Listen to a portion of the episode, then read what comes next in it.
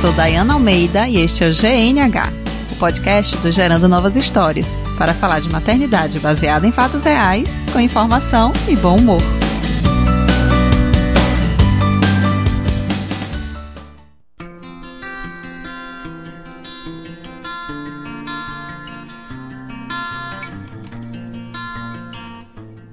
Há 27 anos, a primeira semana de agosto é dedicada à promoção da amamentação em todo o mundo. E assim, agosto se tornou mês dourado, ressaltando que o leite materno é o padrão ouro para alimentação com exclusividade até os seis meses e complementar até os dois anos ou mais.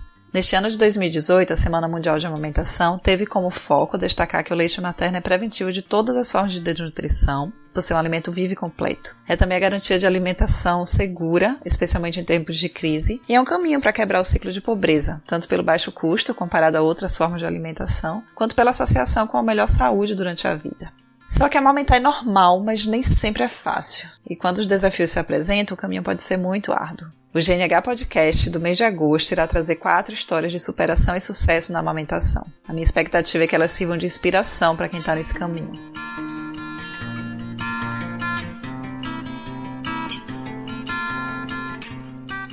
Eu também tive dificuldade para amamentar, apesar de não ter tido problemas físicos nem de suporte social. E quando eu vi histórias de pessoas em situação que pareciam mais limitantes que a minha, amamentando, eu me sentia muito mal, como se estivesse fazendo menos do que a minha capacidade. Então, antes de começar a apresentar esses relatos, eu quero dizer para você: não existe hierarquia de situações difíceis e de sofrimentos, assim como não existe hierarquia de resiliência e de esforço. Você está fazendo o seu melhor, chegará o mais longe que puder e esse será o seu sucesso. Como de sucesso também foram essas histórias que nós vamos conhecer hoje.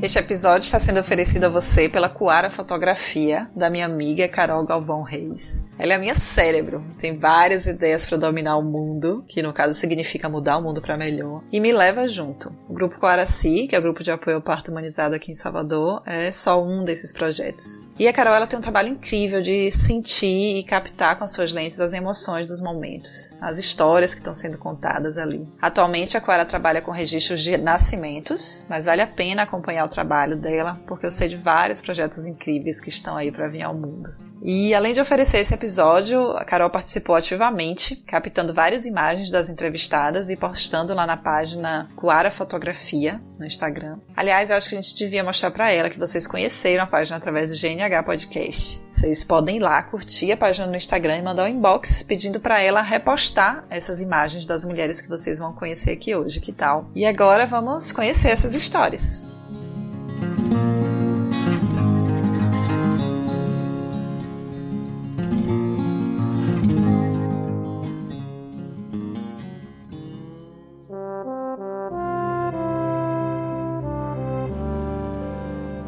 Quando você faz de tudo e as coisas não dão certo, o bebê não se desenvolve a contento, pode ser desesperador não saber a causa. Mas e quando a causa é um atestado de que nada que você faça será suficiente? Conheça a história de Lia, mãe de Aurora, e de como ela lidou com uma hipoplasia mamária.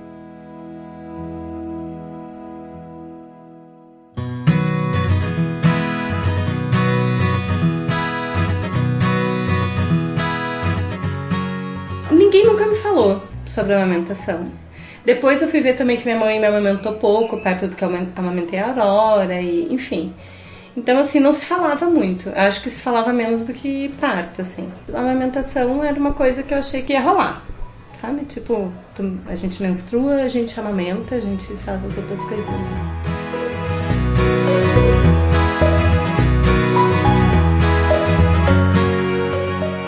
A Aurora nasceu saiu de mim, peguei ela e já na banheira, porque ela nasceu em casa, no parto domiciliar planejado. E ali a gente já colocou ela no peito e ela super pegou o peito, uma pega bem bonitinha. Eu já tinha lido um pouco sobre pega e tal. E aí ela pegou e o peito eu achei massa, estão aumentando. Pronto, acabou.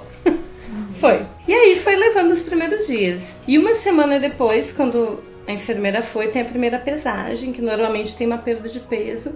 E a Aurora teve uma perda de peso bem grande. Ela nasceu com quase 4 quilos, 3,935. e perdeu 600 gramas, que era uma grande perda, mas como ela nasceu grande, a gente achou, ok, pode acontecer, tá tudo certo. Só que a Aurora não fez muito cocô. Ela, a Aurora nasceu com mecônio. Assim que a gente vestiu ela, arrumou, ela fez um cocôzão, assim, se borrou toda. A gente trocou a roupa e desde então ela não fez mais cocô. E ela ainda urinava bem pouco. Eu também não tinha pesquisado sobre o quanto ela deveria urinar. Então, ok. Quando ela parou de urinar, eu pensei, hum, tem uma coisa errada por aqui. E aí comecei a falar com a pediatra. Enfim, eu tive uma história bem complicada com a primeira pediatra. Foi uma neonatologista que de cara já virou a receita dias depois do parto, né? Que elas recomendavam que até dois dias depois do parto tivesse a neonatologista. Ela foi ver a Aurora. A Aurora estava excelente. Só que ela já virou a receita nesse dia já botou, caso eu precisasse, escreveu lá o que, que eu tinha que dar né, de complemento. E aí, quando ela parou de urinar, eu comecei a falar com essa, com essa médica. Isso já ia fazer uns 10 dias. E aí, quando eu fui lá, começou a treva, porque aí a médica me atendeu mal. Aí eu disse que eu não queria dar chupeta, a médica me tratou mal, porque eu deveria dar chupeta, porque isso era um consolo. E aí no dia que eu fui, a gente ia ter. A horária ia fazer 20 dias, eu fui no consultório. E foi um dia péssimo, porque daí a gente viu que realmente ela tinha ganhado muito pouco peso, tipo, não tinha dado nem 100 gramas. Ah, e aí eu me dispus com a médica, porque ela começou a falar da chupeta, eu já respondi dizendo que uma chupeta não, não ia fazer o bebê engordar, enfim. Foi um auê, e depois disso eu saí da médica e fiquei pipocando de médico em médico para tentar descobrir o que estava acontecendo. Ela não encostou em mim, no meu peito, não viu eu, eu amamentando, ela não viu nada. Ela, na verdade, ela não encostava nem na aurora. Eu me lembro que eu cheguei a complementar assim de cara, porque fiquei preocupada. Ela puxou uma tese, disse que eu estava desnutrindo a minha filha, que é, isso podia dar problema neurológico. Foi, foi o terror, assim. Eu ainda passei por uma outra pediatra que também não olhou meu peito, mas ela era uma pediatra homeopata que pelo menos não me distratou e deu algumas coisas naturais, tinturas e tal, para eu ir tomando. Mas manteve o complemento. Só que aquilo me incomodava muito e tal. Aí eu chamei uma consultora de amamentação me atendeu e falou de Ana, porque acho que o meu caso, como a Aurora não estava ganhando peso, só uma consultoria, eu precisava de alguém que olhasse a Aurora com mais cuidado, para me dar segurança, porque a menina tava, e assim, nisso ela já tava definhando, né? Ela tava crescendo, tava muito magrinha, ela nasceu toda gordinha. Então, aí cheguei em Ana Paz, aí Ana avaliou o peito, tudo, e a gente começou numa tentativa de tirar o complemento. Mantive todas as, as as alternativas. Então eu ainda fazia periodicamente acupuntura e dava um bom resultado. Eu saía de lá com o peito mais cheio. A microfisioterapia fez um resultado enorme. Assim, a gente nunca vai saber direito o que que fez mais resultado, porque eu fiz tanta coisa que eu já não sei, mas eu me lembro de uma sensação muito boa de sentir assim a diferença física mesmo na saída da acupuntura e da micro. E aí a gente começou com Ana, ela fazia um acompanhamento semanal com a Aurora para fazer toda a avaliação de todos os outros parâmetros que não só peso. E a gente fez alguns protocolos de chá. Cada vez que eu ia lá, cada semana, a gente ia e fazia um planejamento. Então, esse complemento vai ser assim, assim, assado, de tanto, tanto tempo, até tentar retirar. E na outra semana ia e pesava. Só que a gente foi vendo que conforme a gente ia avançando, na retirada do complemento, mesmo comigo mais calma, mesmo comigo com ela me acolhendo, porque eu realmente me deu uma assistência muito multidisciplinar, isso foi muito especial, o tratamento dela. Então, assim, mesmo eu não estando mais sendo, sei lá, culpabilizada por tudo, a gente não conseguia dar continuidade. O ganho de peso era muito pequeno, e já era pequeno, e aí quando a gente diminuiu o complemento, diminuí, tipo, não dava não conseguimos. E nisso a amamentação eu já não tinha mais problema no bico, já não doía, já tinha vencido, que eu nem falei desses pequenos desafios que para mim isso eu já tirei de letra, né? Assim, é, hoje não tenho a memória. Então, aquele padrão de primeiro mês, de primeiros 15 dias, eu passei três meses, meio quatro meses com a horário desse jeito. O Guilherme cuidava da casa, uh, a gente tinha ajuda em casa e eu ficava com a Aurora no peito, como um RN. E aí a gente já não sabia mais o que fazer, porque eu já estava tranquila, já estava amamentando bem, ela já pegava o peito direto, bem posicionada. Analisamos pega, analisamos a sucção, tudo, tudo que a gente poderia analisar. E eu e Ana estávamos assim, sem saber o que fazer. E existia o fato de que eu tenho prótese, e quando a gente saiu da cirurgia, eu tinha memória uh, do médico falando assim, ó, eu não sei, o peito da Lia não, não é como normalmente eu botava, tava todo colado. A gente teve que passar o bisturi e tal pra conseguir posicionar a prótese, que a gente botou entre a musculatura, que tem uma face e tal. Ele explicou e eu me lembro que aquilo mas beleza, eu já tava numas que, pra mim, aquela prótese naquele momento, embora tenha sido bacana, eu já tava mais, tipo, ah, eu quero que funcione, eu não quero que atrapalhe minha dança e beleza. E aí, juntando isso com a médica que fez meu acompanhamento quando eu era adolescente, que falava, olha, ah, a gente tem que avaliar essa mama, não é legal, tá? Mas eu nunca dei, sei lá, importância. Não sei se a gente fica se escondendo, enfim. E aí, quando chegou nesse ponto com o ano, eu falei: Não, eu tenho prótese. Não, mas prótese não tem problema. Foi colocada onde, não sei o quê. Não, foi, foi colocada por trás, né? Que tem incisão embaixo. Ah, então não pegou. Porque se fosse pela auréola ia ter problema. Mas se tá saindo leite é porque tá de boa. Não, não, atrapalhou. Isso até que no dia a gente não bora fazer alguma coisa de tipo, eu não consigo ordenhar. E aí ela tentou me ordenhar dentro do consultório, começou a ordenhar bem e saiu os 30 ml, que sempre sai, para, parou. E aí a gente foi fazer outros exames que diagnosticaram hipoplasia mamária, que é essa uh, falta de desenvolvimento da mama aí.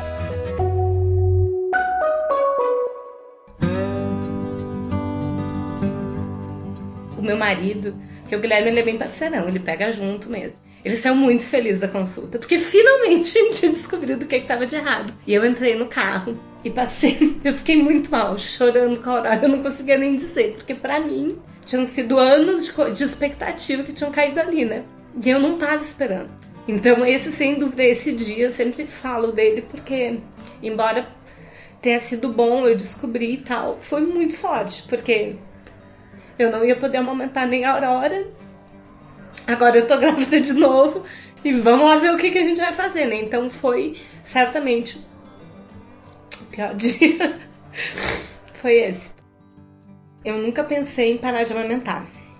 Eu me preocupava se a Aurora ia querer continuar amamentando. Então, ali eu comecei a estudar mais ainda sobre evitar uma possível confusão de bicos, né? Tanto que a Aurora, ela, primeiro a gente complementou com sonda. Uh, quando eu cansei muito, porque como ela tinha esse padrão de RN por muitos meses, eu tava muito cansada, com três meses e meio, óbvio, eu não aguentava mais. E aí, numa consulta, eu falei com a Ana e a gente passou pro copinho. Foi quase dez dias o Guilherme adaptando, ele dava um pouquinho de conta-gotas para garantir que ia rolar e um pouquinho de copinho, até que ela pegou o copinho e super aprendeu. Para mim, quando eu decidi ter um parto humanizado, ter o um parto normal, quando eu descobri o retrato do sistema, eu me armei muito, tive que estudar muito. E eu sinto, e isso às vezes acontece, para mim foi muito forte, que a gente sai de um polo e vai pro outro extremo. Então eu lia tudo e o que eu lia era uma verdade, aquilo tinha que acontecer. Então eu tinha que aumentar. Então o tamanho da frustração que isso gerou para mim foi muito forte. E eu acho que eu fui aprendendo a maneirar essas expectativas, o que para maternidade é fundamental, porque são expectativas dentro de um ideal, né? Então a pessoa, por exemplo, a pessoa tem uma glândula mamária, ela pode amamentar. OK. Mas, né? A gente não é uma glândula, a gente é uma pessoa com vida, com demandas. Então, assim, eu tive que na tora aprender a segurar isso, né? Como que eu ia fazer pra, pra vir pra vida real. E eu acho que esse foi meu maior aprendizado. Podia ter sido mais suave.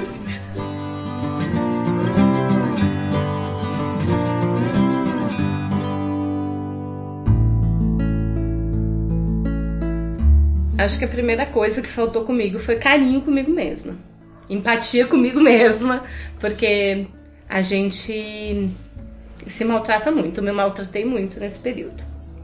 E a gente maltratada não vai chegar em lugar nenhum. e, e buscar pessoas que acreditem em coisas parecidas com as que tu acredita, porque assim, era muito difícil, porque às vezes eu queria receber o apoio de alguém, mas é uma pessoa que não acredita em amamentação. Então, na verdade, o apoio que ela me dava era: pra que que você tá fazendo isso? Pra que que tu tá fazendo isso? Sério? Tu acordou, tô com essa menina o dia inteiro na teta, agora tu bota um caninho pra ela mamar. É sério, sabe? E isso é pior ainda. Então, assim, eu acho que as redes de apoio, nesse sentido, são fundamentais. E eu acho que isso tudo a gente pode percebendo antes pode investigar pediatras na localidade onde tu vai ter o teu filho que vão te ajudar nesse processo, outras mães, outros grupos de apoio, porque eu acho que é só aí. Porque cada demanda vai ser muito específica, então na verdade tu tem que te cercar de quem tu acha que vai ajudar de alguma forma e esperar o problema chegar para resolver, né? Porque não tem como fazer, mas acho que essa seria a dica.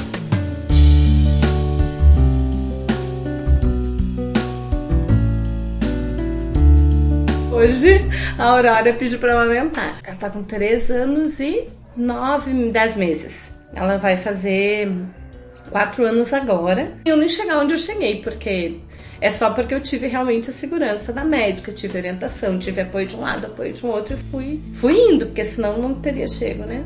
Então eu considero de muito sucesso, sim.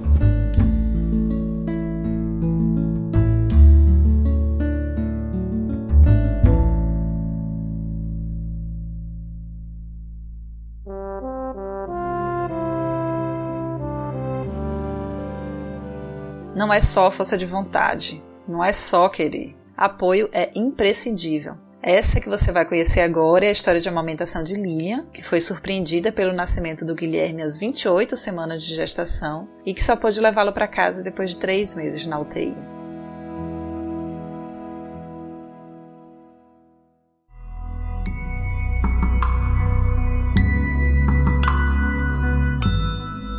Guilherme, antes dele nascer, eu achava que eu não, eu não ia conseguir amamentar, porque a minha mãe, ela amamentou muito pouco, ela me amamentou por dois meses apenas e ainda foi complementando com fórmula, tudo. E eu não sei, eu fiquei com isso na minha cabeça de que eu queria muito amamentar, mas eu não, não ia conseguir, eu não tinha muita esperança. Então eu foquei muito em ler, aprender sobre parto, sobre puerpério, sobre esses outros assuntos, assim, né? Como o meu parto foi muito prematuro, o Guilherme nasceu de, de 28 semanas, né? Então, para essas coisas também eu não tive tempo de me preparar muito. Eu tava com um abscesso tubário e eles teriam que fazer o parto, o Guilherme teria que nascer. Aí minha vida virou de, de ponta cabeça e não tinha mais, né, como pensar em mais nada. Eu fui para UTI, porque eu tive que tirar o meu ovário e a minha tuba, né, toda do lado esquerdo, que tinha esse abscesso. Então eu fiquei cinco dias na UTI e até lá é, o meu leite não tinha descido ainda. Mas eu não me importei, eu tava o bebê na UTI, né? Tratando essa questão da depressão, do pós-parto, tudo. Então eu não, não, não tava muito preocupada do leite não ter descido. Quando eu fui pro quarto, que foi cinco dias né, após a, a sair da, da UTI, cinco dias após a UTI, aí veio a descida do leite. E as enfermeiras da maternidade marcaram três horários, né, no, no banco de leite da, do hospital para fazer a ordenha. Aí, nesse momento, elas me explicaram o quão importante era eu tentar é, manter a produção do leite. Elas me, me explicaram sobre a colostroterapia, que eu achei sensacional, que eles fazem lá no hospital. Então, eles colocam umas gotinhas do, do colostro, que é super importante, na boquinha do bebê, e o resto do meu leite iria pela sonda. Então isso me motivou muito. Eu fiquei super animada porque eu pensava que ele estava lá nas mãos dos médicos enfermeiras, eu não podia fazer muita coisa, mas isso eu podia. Então eu podia tentar me empenhar ao máximo para amamentar e dar o meu leite para ele, para ele não, não ter que ficar com fórmula, né?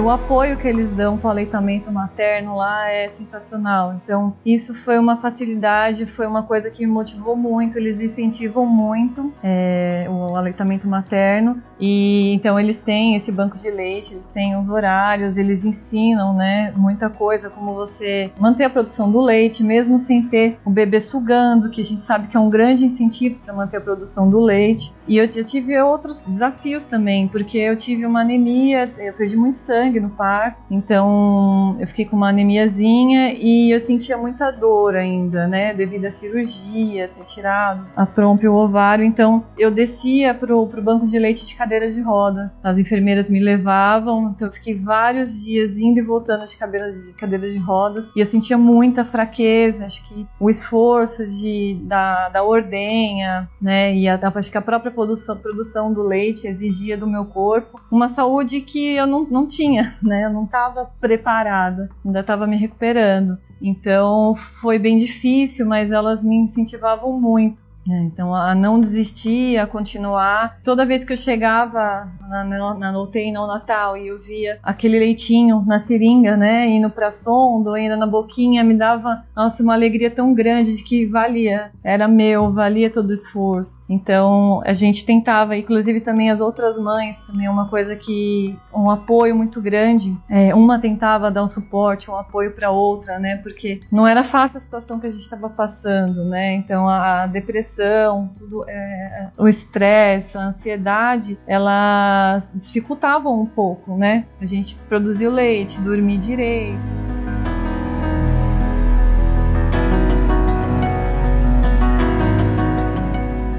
Quanto mais a gente conseguia tirar, era menos fórmula que eles iam tomar, né? Então a gente se esforçava bastante com relação a isso, sem dúvida. E esse hospital em particular, ele tem um espaço para as mães, ele tem um cantinho das mães, então tem umas poltronas, tem uma cama, tem os armários, e era ali que a gente se reunia na maior parte das vezes para falar como estava o bebê da outra, para orar junto, para chorar junto. E esse espaço era muito importante para gente. Então, isso também contribuiu bastante para a gente continuar essa força. Vamos lá, tá na hora da ordenha do leite, vamos fazer o leitinho, vamos trazer o leitinho do neném, né? E assim, era, foi, foi, foi bem importante isso também, contribuiu bastante para a gente conseguir manter essa, essa produção, né? Nessa situação toda difícil.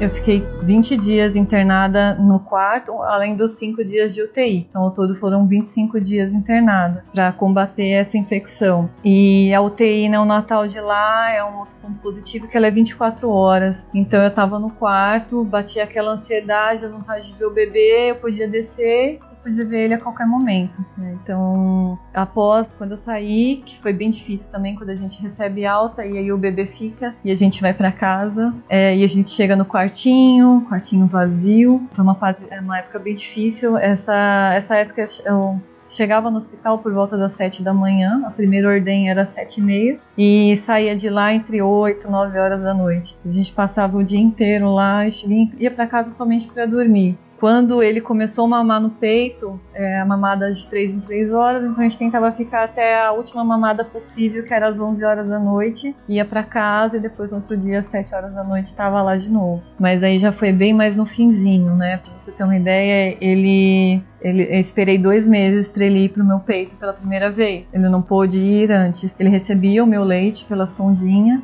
mas no peito mesmo para sugar, eu esperei dois meses. E foi muita emoção na primeira vez, né? Ele, eu fiz a ordenha, que elas me orientaram a ordenhar, né? Deixar o peito quase vazio mesmo, porque era mais um estímulo. Não era para ele mamar em si para matar a fome, né? Era mais um estímulo. E o que aconteceu foi que acho que a felicidade ajuda, né, a produzir o leite e jorrava leite do meu peito, jorrava. Ele chegou inclusive a engasgar. É, ele se afogou. Foi muito bom, tirando essa parte. Foi maravilhoso.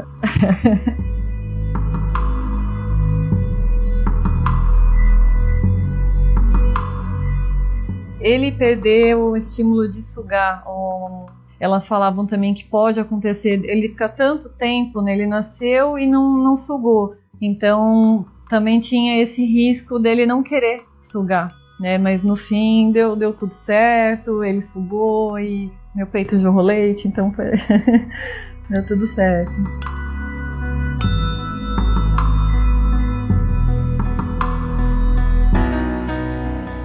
Uma coisa que eu não tive dificuldade, que era um pouco de receio, era na pega, que todo mundo falava da tal da pega, né? Mas uh, o apoio que eu tive da, das enfermeiras, uh, das técnicas da, da neonatal, da maternidade, foi tão grande que ele conseguiu manter a pega certinho, não machucou o meu seio, não tive problema com fissura, né? Não, em nenhum momento foi dolorido. Então, desde é, do momento que ele começou a mamar, do primeiro dia que ele começou a mamar, a amamentação para mim foi sempre muito prazerosa. Eu não tive essa dificuldade da pega. E até em casa, né, apesar apesar de ter saído lá com uma receitinha de, de fórmula, é, de complemento, ele nunca precisou. Então ele mamou exclusivo em casa até os seis meses que a gente começou com a papinha, complementando com a papinha. E agora com um ano ainda continua mamando é, a comidinha e, e o mamar dele. Que eu procuro manter a produção ainda, é muito prazeroso. As pessoas me perguntam, nossa, mas ele já tem um ano, você ainda amamenta? Amamento, amo amamentar. É.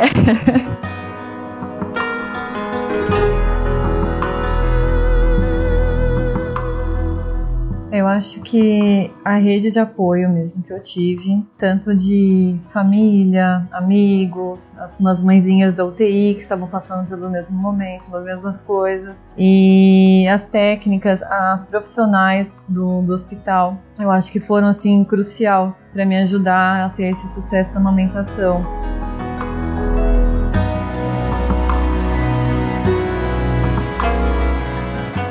Ai, eu aprendi muita coisa. Porque a gente fala que UTI não é unidade de tratamento, é unidade de treinamento intensivo, né? A gente aprende muito, a gente valoriza coisas que a gente não valorizava antes, e lá cada detalhe, cada sorriso, cada chorinho é motivo de comemoração pra gente. Inclusive, ele demorou, depois que ele saiu do tubo, ele demorou mais uns dois, três dias para chorar a primeira vez. E no parto, ali no nascimento, tem aquele momento que o médico tira o bebê e o bebê chora. E eu não passei por isso, né? Ele não conseguia chorar, não tinha o um pulmãozinho ainda formado para isso. Então, o primeiro chorinho dele eu gravei ali no celular, na incubadora, e eu ficava ouvindo à noite. Aquele chorinho para mim era o som mais lindo do mundo, porque eu não não tinha ouvido ele chorar antes, né? Então a gente aprende isso, a gente aprende a valorizar as pequenas coisas.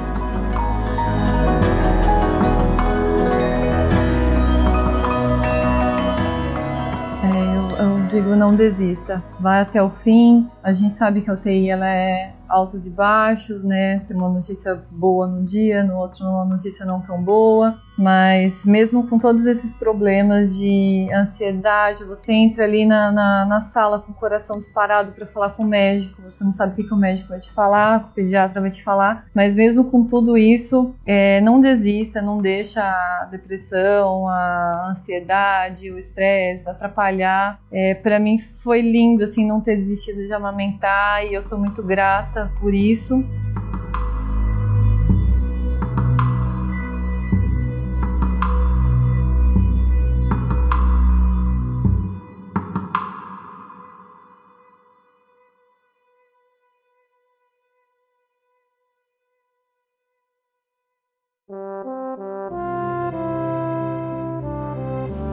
Paula, esposa do Felipe e mãe do Tomás e do Benjamin, gêmeos de 3 meses de idade, que ainda mamam exclusivamente, nos conta o quanto um desafio, maior do que o esforço físico de amamentar gêmeos, é ter que lidar com a descrença e o desestímulo das pessoas que diziam ser impossível. Ela foi lá e está fazendo lindamente.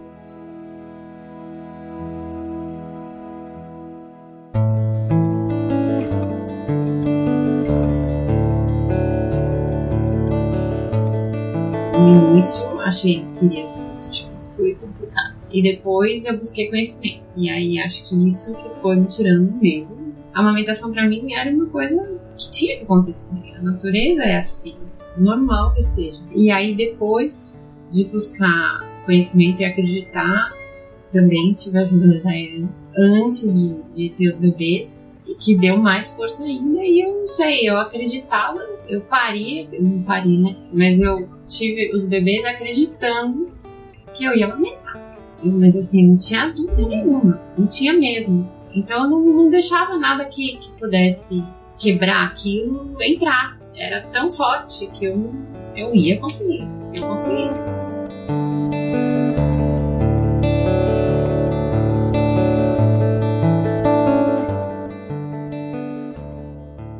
Mais do que amamentar gêmeos, o desafio foi ouvir que nunca era possível amamentar gêmeos, que, que obviamente ia dar forma. Era claro, assim, desde o pediatra, meu obstetra, as pessoas com quem eu conversava, familiares, assim, era óbvio para todo mundo que eu ia dar fórmula. A, a consultoria de amigos, que foi fundamental, fundamental, fundamental mesmo. Não é você não tem ideia do que você vai fazer, muito menos quando são dois. E foi importante as duas, as duas coisas, uhum. tá? Eu entender antes, né, todo o sistema e a hora que veio, que eles estavam na minha mão, é, eu tinha dúvidas, né, de como fazer uhum. tecnicamente. E num piscar de olhos, assim, de noites que eu não dormia e que tava muito difícil e que realmente eles choravam demais, como num passo de mágica, no outro dia eu aprendi a amamentar deitada. Essa foi uma das coisas que mais me. nunca imaginei que poderia ser. Isso é uma coisa que. E aí mudou muito. Aí eu conseguia descansar e eu não tinha que deixar de, de amamentar.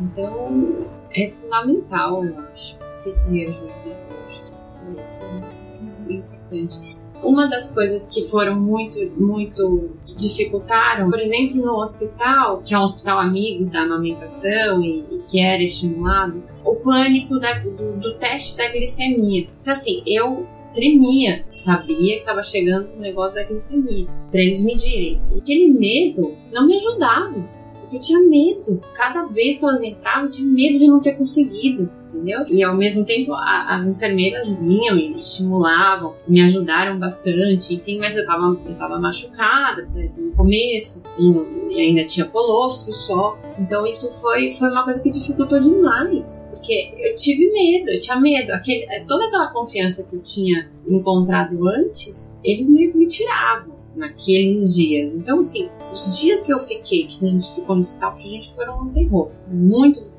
foi bem complicado sair com a receita da fórmula. Eles tomaram uma noite, que o Felipe falou, Paulo, pelo amor, porque tinha uma glicemia que estava no limite, não sei o quê. E aí ele falou, vamos dar esse copinho, pelo amor de Deus. Tem um copinho, pelo amor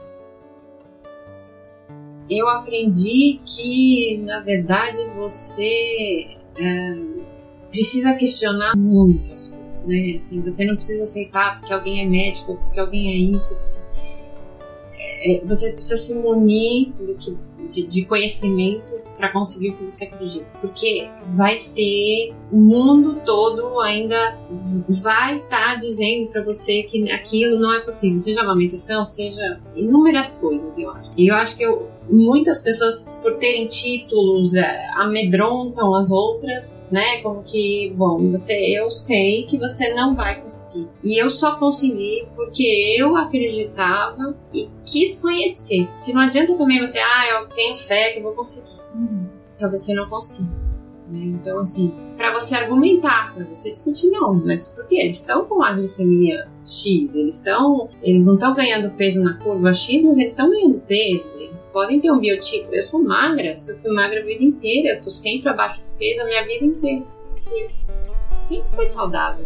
Então, questionar as coisas, né? Seguir a sua intuição, que você realmente acredita, e acho que foi muito. Foi, foi bem para crer, realmente eu consegui hoje eu, eu vejo que, que eu consegui. Uma coisa que todo mundo diz que é impossível, que não dá. Que...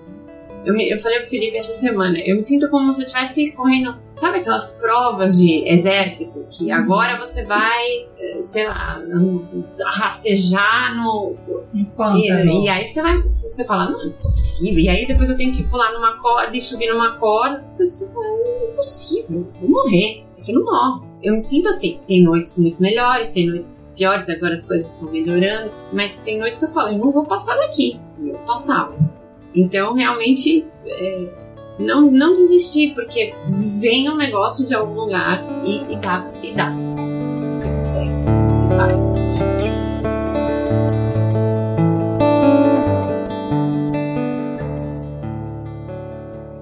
É muito solitário, né? Eu tenho um cara fantástico.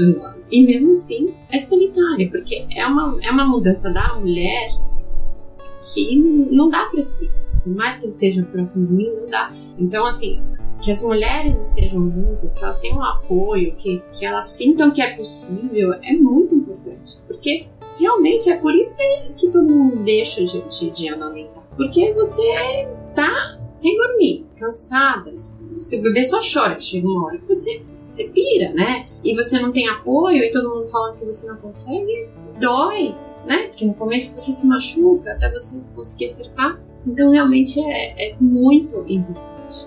E acho que é o que faz dar certo, né? A pessoa entender que olhar e falar, nossa, olha lá, ela conseguiu. Então, óbvio que eu consigo.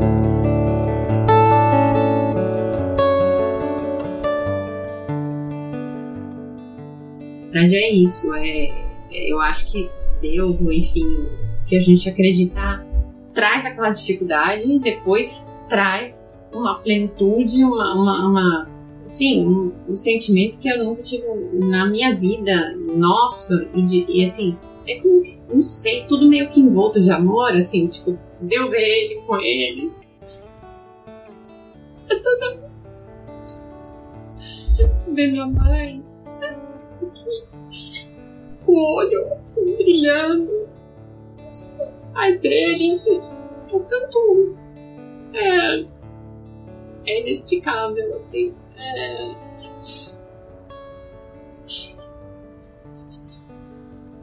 É, realmente não tem nada igual. Não tem nada igual e, e ter gêmeos, assim, é muito maior, é tudo mais intenso, é tudo mais difícil, mas é tudo são dois sorrisos, né? O tempo todo, se um não tá, o outro tá sorrindo, então já te dá mais força para aquele momento.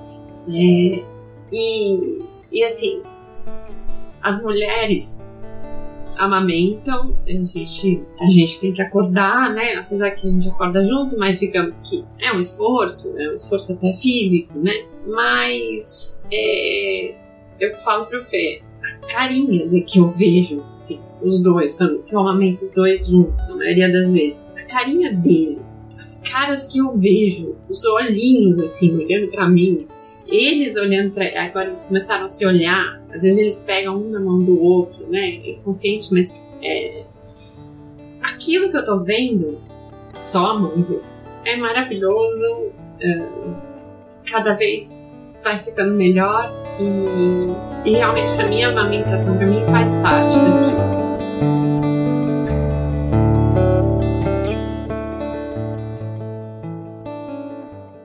Que tudo bem, é o que eu tô dizendo. Eu, eu, que tudo bem que a pessoa não conseguiu aumentar exclusivo e que tudo bem, mas assim, é, que você tenha a possibilidade de, entendeu? E que não cortem todas as suas asas.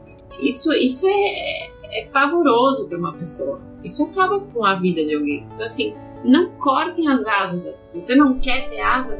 Tenha. Mas não corte. Não cortem as asas das pessoas.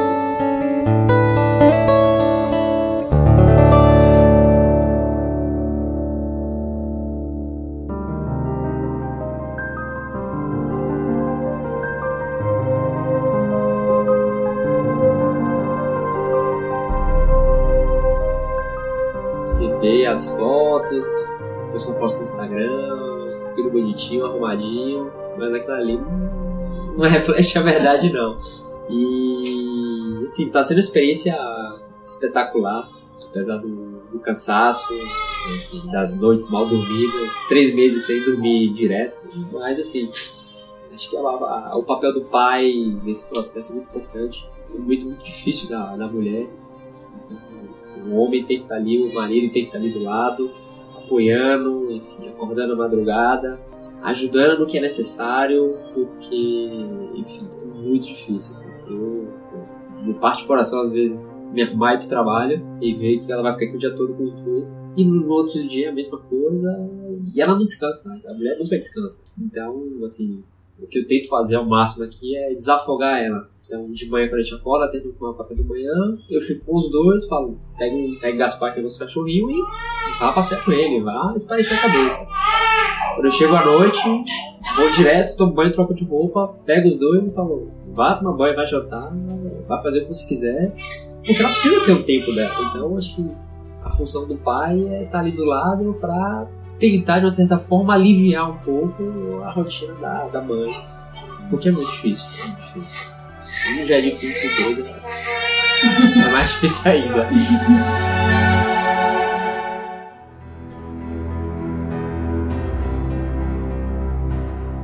Você não tem como dar um peito pra criança. Né? Às vezes você sabe que ela só vai parar de chorar se ela tiver um peito. E você não tem um peito pra dar. Então você tem que ficar atrás da mãe e ficar. Precisa mamar. E acho que isso, isso, isso pra mim tem sido difícil. Assim, saber que a minha, a minha ajuda tem um certo limite. Eu não posso ir além daquilo. Dali pra frente tem que ser a mãe, eu não consigo. Então, isso às vezes me deixa um pouco, não vou dizer chateado, mas angustiado, né? Porque é só ela. Então, isso, isso me, deixa um pouco angustiado dessa doação de gêmeos, principalmente. Você para a sua vida inteira e é só para seus filhos. Então, assim, você, se o cara tem uma vida muito ativa, ah, fazer esporte, uma academia, se você vai de fato viver a paternidade, você tem que deixar isso tudo de lado, porque a sua vida vai ser só seus filhos. Trabalho, casa, casa, trabalho. Se você vai se propor de fato a ter sua atuação de pai, você colocar uma babá, uma técnica de enfermagem e tal, terceirizar o trabalho, aí beleza, fácil. Mas vestir mesmo a figura de pai e tá lá todo dia é dedicação full time. É, você vendo seu filho crescendo gradativamente. No começo, dois, os primeiros dois meses é só dedicação, a criança nem olha pra sua cara. Mas agora, quando a gente acabou de ir terceiro mês, eles começam a olhar pra você, você passa, ele começa a procurar você, começa a sorrir, começa a brincar no banho. Pô, isso aí não, tem preço, né? é sensacional. E isso vai recompensando agora todo esse presente aí, entendeu?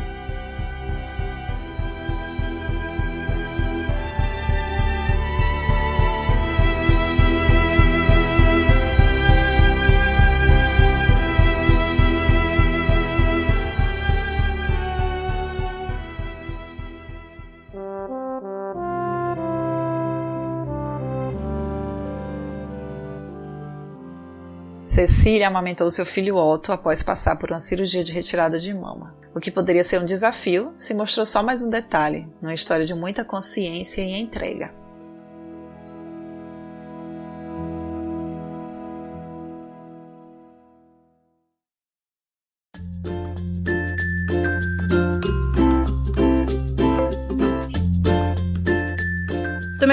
Fazer uma viagem. Larguei tudo, fui fazer uma viagem, passei nove meses viajando de mochila nas costas sozinha, pedindo carona, dormindo na praia. Então, assim, eu passei por várias situações de risco. Passei, mas sobrevivi, entendeu?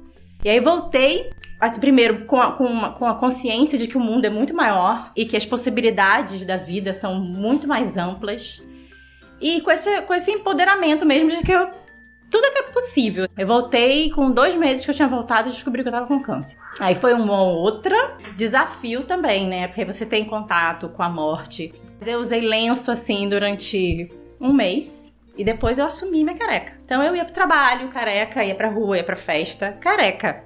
E aí todo mundo falou, pô, que máximo! Sabe? Me achava assim o máximo. Eu ia pro, pro tratamento careca, as mulheres ficavam me olhando e falavam, poxa, mas a sua cabeça é tão linda. Aí eu não posso usar, porque minha cabeça não é bonita. Eu falei, mas todas nós temos a cabeça bonita, somos bonitas, né? Assim, independente de qualquer coisa, cada um tem a sua beleza, né? Então foi uma outra coisa assim que eu falei, porra, eu sou bonita independente de ter cabelo ou não, entendeu? Aí depois eu fiz a cirurgia, fiquei sem um, um peito, né? Aí todo mundo fala, e aí, você vai fazer cirurgia, você vai botar outro peito, você vai botar, você vai botar. Porra.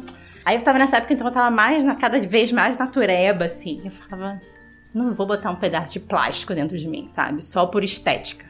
Eu não me sinto menos mulher, pelo contrário, eu me sinto mais mulher. Eu me sinto muito mais forte agora, eu me sinto muito mais sexy, eu me sinto muito melhor com o meu corpo do que antes. Porque eu tive todo um aprendizado, né? De que você não precisa atender aos padrões para ser bonita, né? E pra se sentir bem e tal. Aí os meus médicos, eles recomendavam que eu tirasse a outra mama, como prevenção.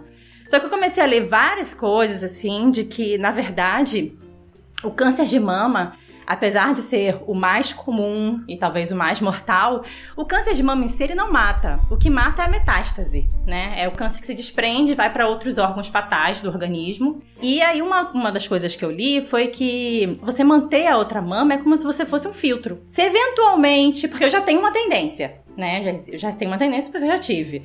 Então, se eventualmente é, eu tiver novamente, que seja de, no outro seio melhor do que que seja no fígado, ou no cérebro, ou nos ossos, né? Em lugares muito mais perigosos, assim. Além disso, eu não era mãe ainda e eu queria ser mãe. E eu queria amamentar. E aí eu falei, não, não vou tirar e não tirei. E aí, três meses depois que eu terminei o tratamento, fiquei grávida.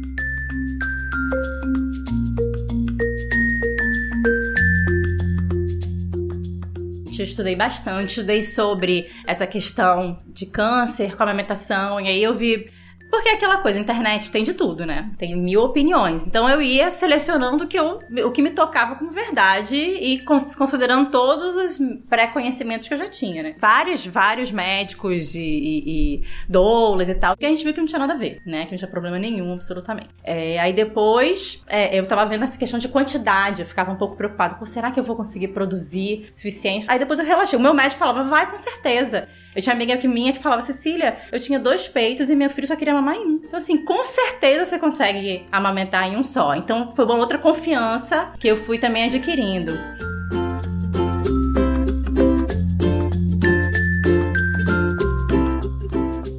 Ah, e outra coisa foi a questão de livre demanda e não, ter horário. Aí o meu pediatra, que é um cara, né, mente aberta e tal, tal, tal, que eu super confio, falava: não, você vai virar escrava, você tem que impor horário. Para mim, a livre demanda era fácil. Foi, quer dizer, não foi fácil. É cansativo, é desgastante, tudo isso, mas era mais fácil do que tentar impor um horário. Porque era ruim para mim e era ruim pro bebê, entendeu? E fora que ele vai sempre mudando, porque ele cresce muito rápido. Então, de um mês pro outro, a, a, a demanda já muda dele. Então, às vezes, ele quer comer mais vezes, depois ele. Não, ele quer comer menos vezes, porque já é um ser completo ali, né? Então, foi outra coisa também que eu, eu falei. Mesmo várias coisas que ele me falava, eu falava, não, vou fazer diferente. Porque eu fui, estudava. E aí, foi livre demanda, depois desde que ele nasceu, livre demanda, num peito só. Eu, usava muito sling, então ele ficava preso aqui o tempo todo. E quando ele queria, ele só virava a boca e já mamava. Usava, usei muito sling, até uns 3, 4 meses. Usei muito sling. Aí começa a crescer, começa a querer ficar mais solto, né? E também dormia comigo. Então também durante a noite eu dormia no peito. Só, o único desconforto é que era só de um lado, né? Mas depois eu me acostumei também.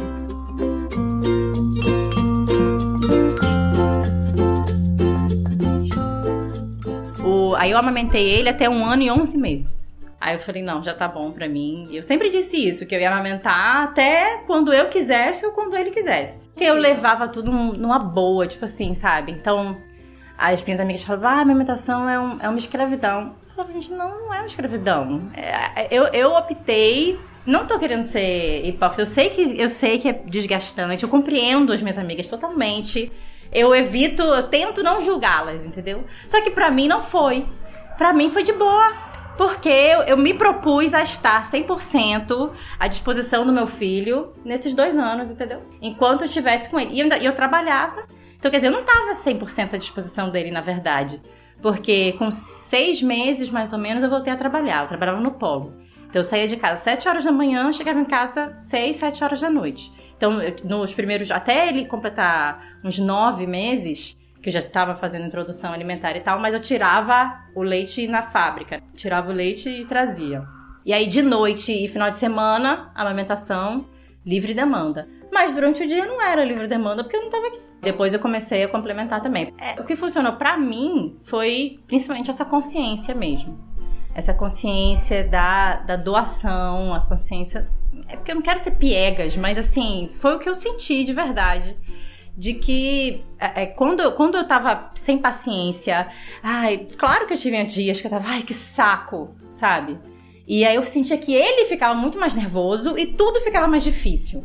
Né? Então eu ficava mais cansada, eu, tava, eu já não tava afim. Aí ele ficava é, estressado, aí eu ficava mais cansada, entrava naquele conflito. Aí quando eu tomava, assim, respirava e falava: Não, Cecília, ó, faz o seguinte, deita aí com ele, fica aí com ele. Aí pronto. Aí as coisas estavam tranquilas de novo, entendeu? Eu acho que é, talvez a maior aprendizado tenha sido esse. E amamentar é tão bom. Eu, eu, eu buscava também o prazer, sabe? O prazer de estar tá com o bebezinho aqui mamando do meu peito, desse contato pele com a pele, olho no olho. Isso é um, nossa, é uma coisa assim, um prazer que você tem. Porque por mais que eu tivesse, às vezes, que eu estivesse em casa, cansada, né, estressada e tal, e ele ah, me atacava assim. E aí eu queria tomar banho, queria ir no banheiro, queria comer. E aí eu ficava naquela, naquela energia ainda do trabalho, né? Do estresse e tal. E quando eu conseguia parar, respirava, relaxava e tá bom, e tipo, esquecia o resto das coisas, aí tudo era ótimo. Aí era maravilhoso. E é assim até hoje, né? Então hoje em dia são as brincadeiras, né? O chorinho, o enjoo, é mamãe, vem cá, vem cá, vem cá. E eu, ai, ah, não, Otto, agora não, Otto, que saco, não sei o que, não sei o que lá. E reclama, reclama, reclama e fala, tá bom, vamos lá. Aí quando eu vou e começo a brincar e começo a correr, eu falo, porra, que legal. Por que eu não quis fazer isso antes, entendeu?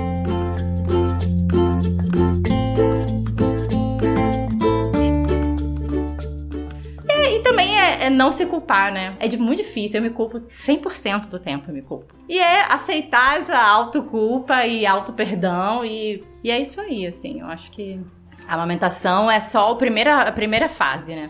Para você ir cada vez estreitando ainda mais o seu relacionamento com seu filho, que vai ser pro resto da vida? É isso que eu digo para as minhas amigas. Eu, eu, eu, achava. Uma outra coisa que eu percebi foi assim: à medida que o, o bebê vai crescendo, a gente vai ficando mais forte. E é porque vai pegando pesos, o peso vai aumentando, é que nem na academia, né? O peso vai aumentando e você vai ficando mais forte. E assim, eu vejo isso para tudo. Cada fase é a preparação para a próxima fase. Cada fase é a preparação para a próxima fase. Eu vejo assim o parto, toda aquela catarse, né? Aquela coisa, dor, desespero. Você entra. Eu, eu, eu me, me senti assim no meu instinto mais primordial, assim.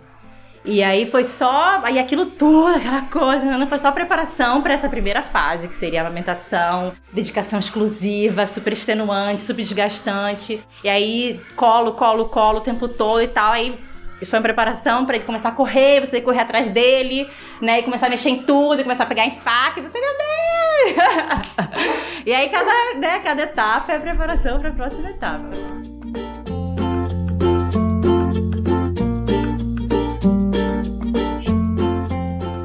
Assim, a outra coisa também que eu ia falar, que foi muito bom nesse meu período de amamentação, de primeiro ano, dois anos, sei lá, até hoje, é viver assim, tipo em comunidade, sabe? Porque aqui mora eu e meu marido aqui, é aqui na casa do meio. Atualmente são os primos dele que moram, mas antes morava o irmão.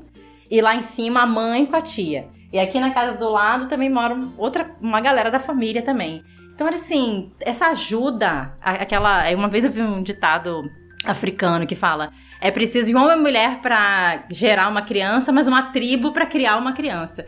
E cara, faz assim um diferencial positivo, porque vários momentos que eu tava exausta, chegava alguém, pegava e eu podia descansar, podia tomar um banho quente sozinha, sabe? E é, foi fundamental.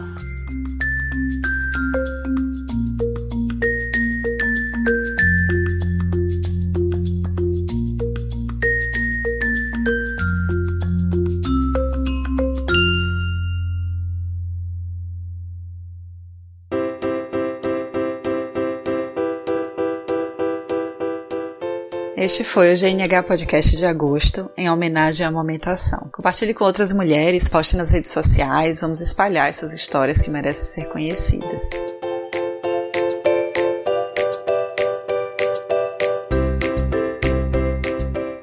Este conteúdo foi oferecido a você pela Coara Fotografia. E se você também tem um produto ou serviço que respeite a infância ou fortaleça mulheres e quer falar com as minhas ouvintes, envie um e-mail para contato arroba gerandonovashistorias.com. E se você é de Salvador, se interessa pelo método Montessori e quer ajudar a patrocinar o episódio do GNH Podcast de outubro, tendo seu nome citado, eu tenho uma proposta muito bacana para você. Vai acontecer aqui em Salvador, nos dias 22 e 23 de setembro de 2018, o curso de introdução ao método Montessori e se você se inscrever utilizando o código promocional GNH, você estará ajudando o podcast. Você pode ter mais informações buscando no Simpla, com Y, é, na página Montessori aqui em casa, que é quem está promovendo o evento. Inclusive, conheça a página, que é muito, muito legal. Se preferirem, os links estão na página desse episódio lá no site. Vocês já sabem que me encontram no Instagram e no Facebook, arroba Gerando Novas Histórias, e de vez em quando no Twitter, GNH Podcast. Eu sou Dayana Almeida e quero você comigo no próximo mês para falarmos de outro assunto que mostra que você não está sozinha na estrada da maternidade.